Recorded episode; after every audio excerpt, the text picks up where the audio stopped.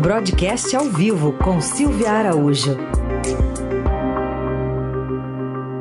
Editora do Broadcast, Silvia Araújo, todas as terças e quintas ao vivo aqui no Jornal Dourado. Bom dia, Silvia. Oi, Emanuel. Bom dia para você. Bom dia, Heisen. Bom dia, ouvintes. Bom dia. Em votação relâmpago lá no Senado, a LDO foi aprovada, agora vai para a sanção do presidente. O que podemos comentar dessa aprovação, Silvia? É, Manuel, foi rápido, né? Opa. Isso mostra que quando o parlamento quer, eles realmente conseguem aprovar as matérias importantes, né? Foi tão rápido que, segundo o relato do repórter Daniel Vetterman, do Broadcast em Brasília, o mal a matéria caiu no sistema da Câmara, o Senado já estava votando. Então foi assim, foi muito, muito rápido. E a votação no Senado foi mais rápida ainda do que é, na Câmara dos Deputados.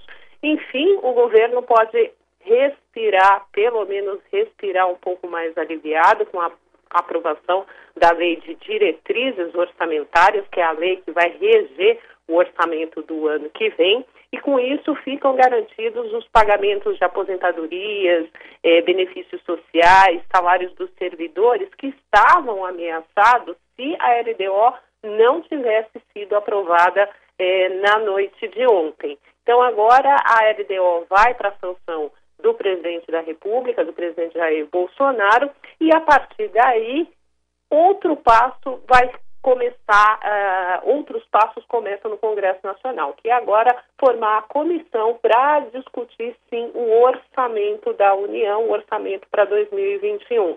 E também vamos verificar, Emanuel, se o que vai acontecer, qual que vai ser o rito, se realmente vai uh, se cumprir a lógica que o presidente da Câmara, Rodrigo Maia, tanto fala que primeiro tem que aprovar a PEC emergencial para garantir o teto de gastos no ano que vem e depois aprovar o orçamento da União.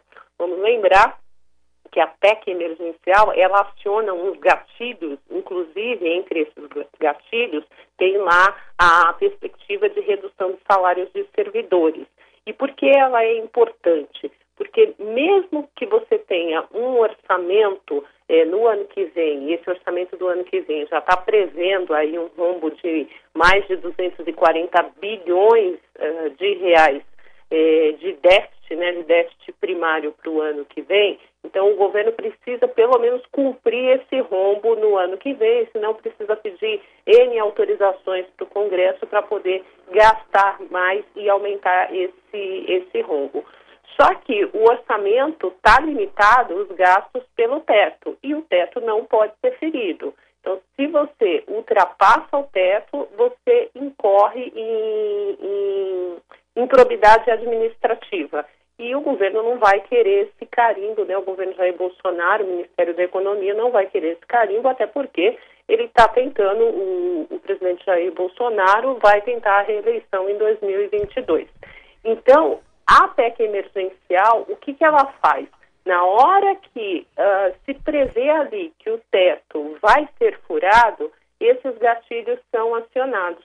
E aí você consegue trazer a despesa um pouco mais para baixo e com isso não estoura esse teto eh, de gastos que é tão importante para conter aí as contas públicas no país. Então vamos ver o que vai acontecer a partir do ano que vem, porque esse ano não dá tempo de ser votado isso, é uma discussão que precisa ser é, muito bem feita, não dá para fazer isso a toque de caixa. No começo do ano, o governo, o, o Congresso deve é, primeiro aprovar essa PEC emergencial para ir depois aprovar o orçamento da União, o orçamento para o ano de 2021. Enquanto isso, os gastos autorizados para o governo para custear a máquina pública nos primeiros meses do ano vão ficar limitados em torno de um dozeavos por mês. Ô Silvia, mas os nobres parlamentares, eles só vão se dedicar a esse assunto depois da eleição para a presidência da Câmara e do Senado, é isso? Olha, Raíssa, provavelmente a discussão que se tem hoje é que não se vota mais nada, embora nessa semana é, a gente observou ali uma verdadeira liquidação de aprovações no Congresso Nacional, tanto na Câmara quanto no Senado, mas com relação ao orçamento da União e outras matérias a serem votadas, essas sim devem ficar para depois da aprovação uh, do, dos nomes, né, de quem será o novo presidente da Câmara e o novo presidente eh, do Senado. E ainda uh, não temos, por exemplo, o nome de quem vai ser o candidato à presidência da Câmara por parte ali do grupo do Rodrigo Maia, que está vendendo esse nome muito caro. É mu são muitas negociações que ele está fazendo ao longo dessa semana uh, e prometeu para amanhã, né? Tinha prometido na semana passada que na segunda-feira ele anunciaria quem seria o seu candidato, o candidato do bloco ali que ele formou, mas esse nome vem, sido, vem sendo postergada, né? Essa divulgação desse nome está todo mundo esperando que isso aconteça é, amanhã.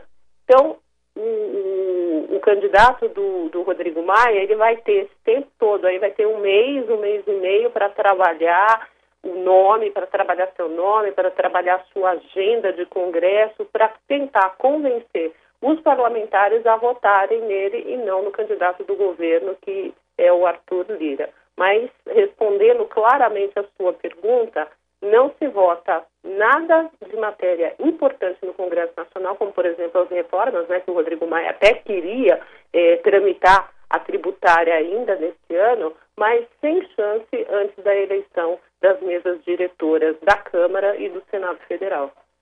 Muito bem. Silvia Araújo, editora do Broadcast, está de volta. Semana que vem você ainda está aqui com a gente, né, Silvia? Sim. Então tá bom. Até lá. Um beijo, Silvia.